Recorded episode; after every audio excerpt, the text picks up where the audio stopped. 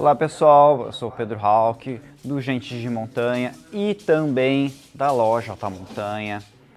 E hoje o assunto ele é bem delicado, ele é muito triste, porque hoje eu vou falar sobre o desaparecimento de três grandes montanhistas, que é o Ali Sadipara, o Juan Pablo Mor e o John Snorri, agora no inverno do K2. Antes disso, pessoal, já vou fazer aquela pergunta para vocês. Vocês conhecem a loja Alta Montanha? Se você não conhece, então entra no site www.lojaam.com.br e veja centenas de milhares de produtos bacanas para você que gosta de aventura, de trekking, montanhismo, escalada e viagens. E se você gosta de tudo isso, entra também lá no gentedemontanha.com, que lá é uma agência de montanhismo e trekking e você vai conhecer esses roteiros desde alta montanha, passando por cursos inclusive de escalada. Bom, pessoal, é, para começar, a gente tem que falar o seguinte, que a gente não está nem numa temporada de escalar o K2. O K2, o pessoal geralmente escala nos meses de julho e agosto, ou seja, quando é verão lá no Paquistão, né? Então o K2 é a segunda montanha mais alta do mundo, né? E é uma montanha que ela tem uma relação muito macabra. Se você for dividir o número de pessoas que fizeram cume nele com as pessoas que acabaram morrendo tentando, você tem uma relação de quatro pessoas que fazem cumes e delas uma acaba morrendo. Ou seja, muita gente já perdeu a vida no K2 e é porque é uma montanha muito perigosa. Agora, você imagina que quase todas essas mortes elas aconteceram durante a época boa, a época mais adequada para você tentar o cume, que é o verão. E o inverno? Como poderia ser? Então, gente, é, vamos só nos situar no tempo. O K2, de todas as 14 montanhas acima de 8 mil metros, ele era a última montanha que ainda não tinha sido escalada durante o inverno. Estou falando de escalar uma montanha no inverno, se você for, por exemplo, para um Aconcagua, se for, por exemplo, né, uh, para um Tupungato, você já sabe que já é muito difícil. Agora, uma montanha de 8 mil metros é muito difícil, mais ainda. E o K2, que está entre as mais difíceis das 8 mil metros, imagina como que é. Então não era de se estranhar que ela fosse realmente a última a ser vencida. E de fato ela acabou sendo conquistada. Agora, em meados de janeiro, por uma equipe, foram sete montanhistas nepaleses, tá? Não eram todos Sherpas, né? Como eu já falei várias vezes aqui, tem até um vídeo que eu falo sobre os Sherpas a, etnia Sherpa é uma das várias etnias do Nepal. E nesse inverno, uh, o Nirmal Purja, que ele ficou muito famoso por ter escalado todas as montanhas acima de 8 mil metros recentemente em tempo recorde, ele recebeu todo o apoio necessário e ajuda de outros colegas guias de montanha nepaleses para é, colocar esse projeto, para tirar esse projeto do papel e tornar ele realidade. E de fato eles acabaram é, fazendo isso e entraram para a história do montanhismo como a primeira equipe a fazer cume no K2 na pior época do ano. Então foram 10 nepaleses, tá? não, nem todos deles eram Sherpas. Né? O próprio Nirmal Purja não é Sherpa, ele é de outra etnia lá do Nepal. Eles acabaram entrando para a história com essa grande conquista, certo? Mas vamos lá. É, essa temporada de inverno, ela marcou, de uma certa forma, por ter sido. É, por ter havido expedições que ofertaram vagas né, comercialmente para as pessoas. Ou seja, é, não foi uma expedição é, que reuniu grandes montanhistas com o intuito somente de fazer cume, mas também eles financiaram a ida desse grupo de nepaleses, vendendo vagas para pessoas né, de várias partes do mundo. Então, por conta disso, é, houve um recorde de pessoas tentando fazer cume é, do K2 nesse inverno, como nunca havia tido antes. Nunca durante o inverno é, houve tanta estrutura lá no K2. Eu falo para vocês, todas as montanhas de 8 mil metros são difíceis. Todas as montanhas de 8 mil metros são perigosas. O que torna uma montanha de 8 mil metros factível e mais segura, ela é a estrutura.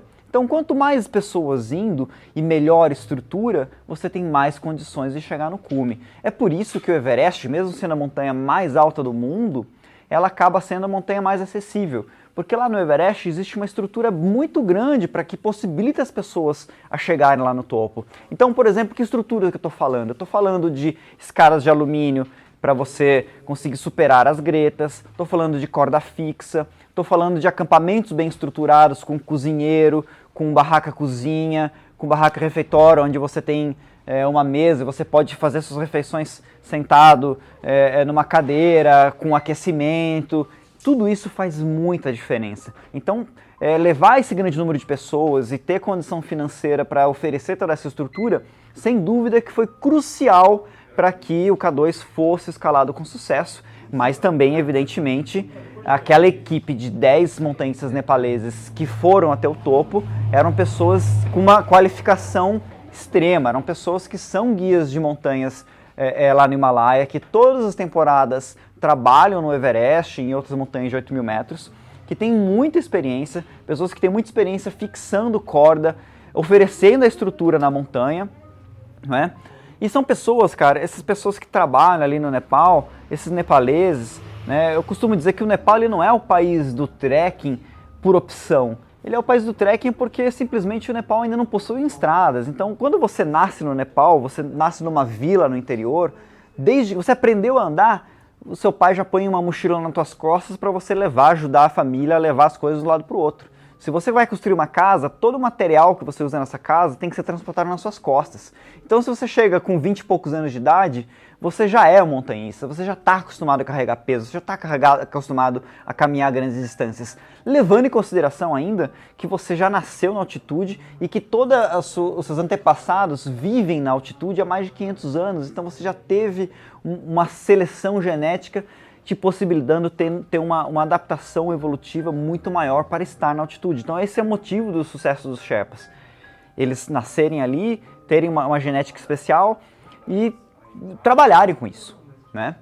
Mas calma, com a, a, a, a conquista do K2 Inverno pela equipe do, do Nirmal Purja, não acabou por aí as tentativas, né? E aí então houve, né, começou a existir uh, uma movimentação de outros montanhistas que estavam lá no K2 para fazer cume também. Mas eu vou fazer aqui um adendo. Dentre as várias pessoas que estavam no K2 para fazer cume, estava o catalão Sérgio Mingotti, que era um montanhista que eu conheci pessoalmente. Né? Eu conheci ele lá no Manaslu em 2018. Eu fiz a aproximação da montanha junto com ele. É, boa parte da aclimatação que eu fiz no Manaslu eu fiz com ele, ele ia várias vezes no meu acampamento, a gente trocava ideia, trocava experiência. Então, sim, era uma pessoa que eu conheci pessoalmente, depois reencontrei com ele no Chile. E o que aconteceu? O Serge, ele foi a primeira vítima dessa temporada no K2 invernal.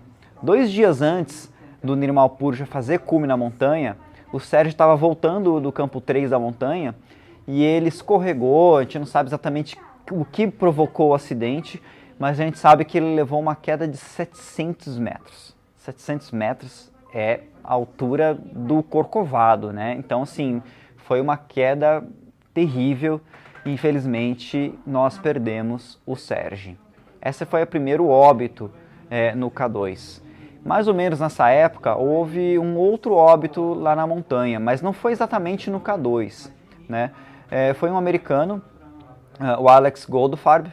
Ele ia escalar o Broad Peak, que é outra montanha de 8 mil metros que fica na frente do K2. E ele estava fazendo aclimatação na, no Pastore, que é uma montanha de 6 mil metros. E ele acabou falecendo lá no Pastore e o corpo dele foi encontrado alguns dias depois. Né? Então já foi a segunda morte lá na região do K2. E por último, três grandes montanhistas estavam tentando fazer cume no K2. E eles partiram então no dia 5 para o cume. Aliás, não eram três, eram quatro. Era o Muhammad Ali, que depois começou a ser chamado de Ali Sadpara. Sadpara era o nome da vila dele lá no, perto de Skardu, no Paquistão. O filho dele, o Sahid Ali. O montanhista chileno Juan Pablo Mor, é, junto com o montanhista islandês John Snorri. Eles partiram para o cume.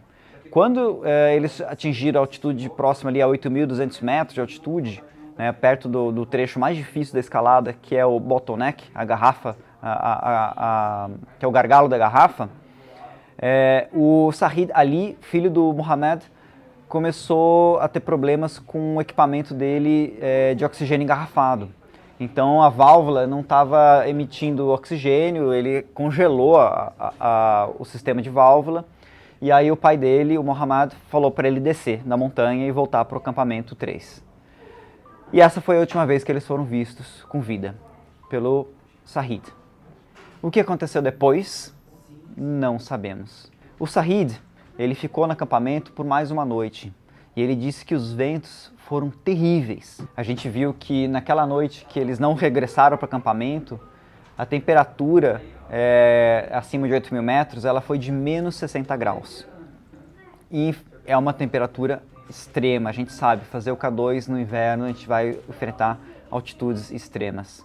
O Sahid acabou retornando e depois disso houve três é, tentativas de buscas feitas apenas por helicóptero, porque as pessoas não conseguiram chegar em uma altitude elevada e não foi encontrado absolutamente nada dos montanhas, nenhum rastro, nenhum sinal, absolutamente nada.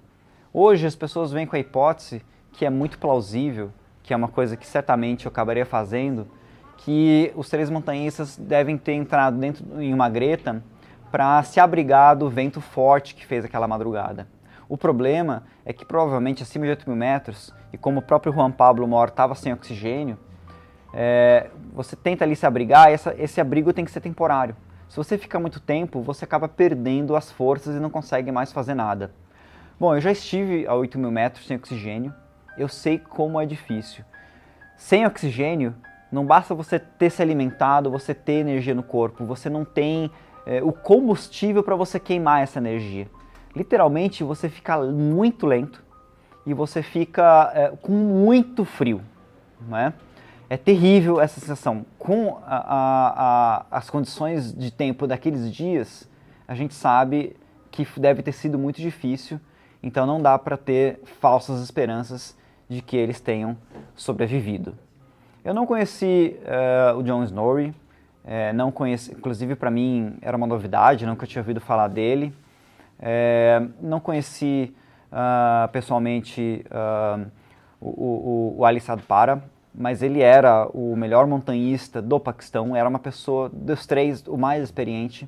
Ele já tinha escalado Nanga Parbat no inverno, que foi uma grande conquista do montanhismo também, não é? tinha sido protagonista nessa ascensão. É, e conheci pessoalmente o Juan Pablo Mor. Né? Eu confesso sim que eu conheci ele em 2019 lá no Nepal, um pouco antes dele fazer cume no Everest. Né? É, eu fiquei muito surpreso em ter conhecido ele, nunca tinha ouvido falar é, me chamou a atenção a maneira como ele foi humilde, como ele era humilde, né? É, naquela mesma ocasião, é, ele abriu umas vias de escalada perto da, da vila de Monjo, na entrada do Parque Nacional Sagarmatha, lá no Nepal. É uma parede bem inclinada, que quando eu passei por lá, sempre quando eu passava, eu ficava olhando aquela parede, ficava namorando ela, falava, nossa, deve dar umas vias maravilhosas aqui. E aí, quando de repente eu descobri, ele tinha conquistado as vias lá, sabe? Então isso me chamou muito a atenção, foi uma surpresa muito positiva. E ainda depois você vê, o cara fala, pô, acho que deve dar um oitavo grau francês. Galera, oitavo grau francês não é para qualquer um, meu, é um grau muito avançado na escalada esportiva. Imagina só você conhecer o cara chileno aqui, vizinho da gente, né? Eu visito muito o Chile e tal, tenho uma grande relação com o montanhismo chileno e com montanhistas chilenos. E aí depois, cara, o Juan Pablo Mor foi para o cume do Lhotse sem oxigênio, fez cume no Lhotse, regressou para o acampamento 4 do Lhotse e de lá depois partiu para o cume do Everest sem oxigênio, sem ter descido para um acampamento inferior para descansar. E sabe quem que fez cume com ele? Nosso amigo Moisés Fiamoncini. Então, assim, na história mesmo do, do montanhismo chileno, é, essa conquista de, de, de, do, do Juan Pablo ter feito cume no Everest sem oxigênio, teve participação direta de um brasileiro que foi o Moisés. O Moisés ele estava com, com oxigênio e ele foi acompanhando e ajudando o Juan Pablo, porque você escalar uma montanha dessa altitude sem oxigênio, você fica muito lento. E você precisa de uma ajuda ali para fazer cume. E eu fiquei muito, muito alegre assim depois que isso aconteceu. E evidentemente que eu estou muito triste e fiquei até muito abalado, né, com todo esse acontecimento. Assim, eu não, não esperava que que pudesse acontecer essa tragédia é, e é uma, uma grande perda. Uh, o Juan Pablo ele tinha 33 anos quando ele desapareceu. No dia 9 de fevereiro ele completou 34 anos. Era um cara muito jovem. Então é muito triste você ver isso acontecendo, né? Bom, pessoal, uh, então assim, dessa forma, né, o que, que eu posso concluir disso, né? Posso concluir a única coisa que é, às vezes, por mais que você tenha experiência, etc., você tem que saber o horário certo, a, a hora certa de desistir. Né? Não era uma equipe desqualificada, é, não era uma equipe mal equipada, é, mas não foi o momento certo, não foi uma boa decisão eles irem para o cume. Acontece muitas vezes a gente ser uh, atraído pela montanha e muitas vezes a gente acaba tomando decisões que é ou tudo ou nada. Mas vamos pensar se vale a pena você é, fazer esse tipo de, de escolha, né? Ou tudo ou nada. O nada, ele é muito triste, muito triste também para quem fica, né? Imagina que complicado. John Snow tinha seis filhos, Juan Pablo tinha família, o, o filho do, do, do, do Ali Sadpara estava junto com ele e perdeu o pai. É, a gente vê grandes feitos, né, como foi o, o, feito dos nepaleses, do NIMS, né, do Nirmal Purja, e isso inspira muito a gente. Mas a gente tem que aprender a dizer não para a montanha e saber a hora certa de desistir.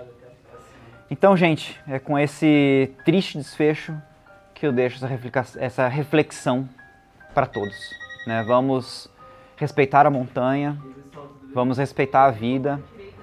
E por mais que a gente se inspire com grandes feitos, né, como o do Nirmal Purja, eu, por exemplo, confesso para vocês, é, o meu maior ídolo no montanhismo é o Vitamina, cara.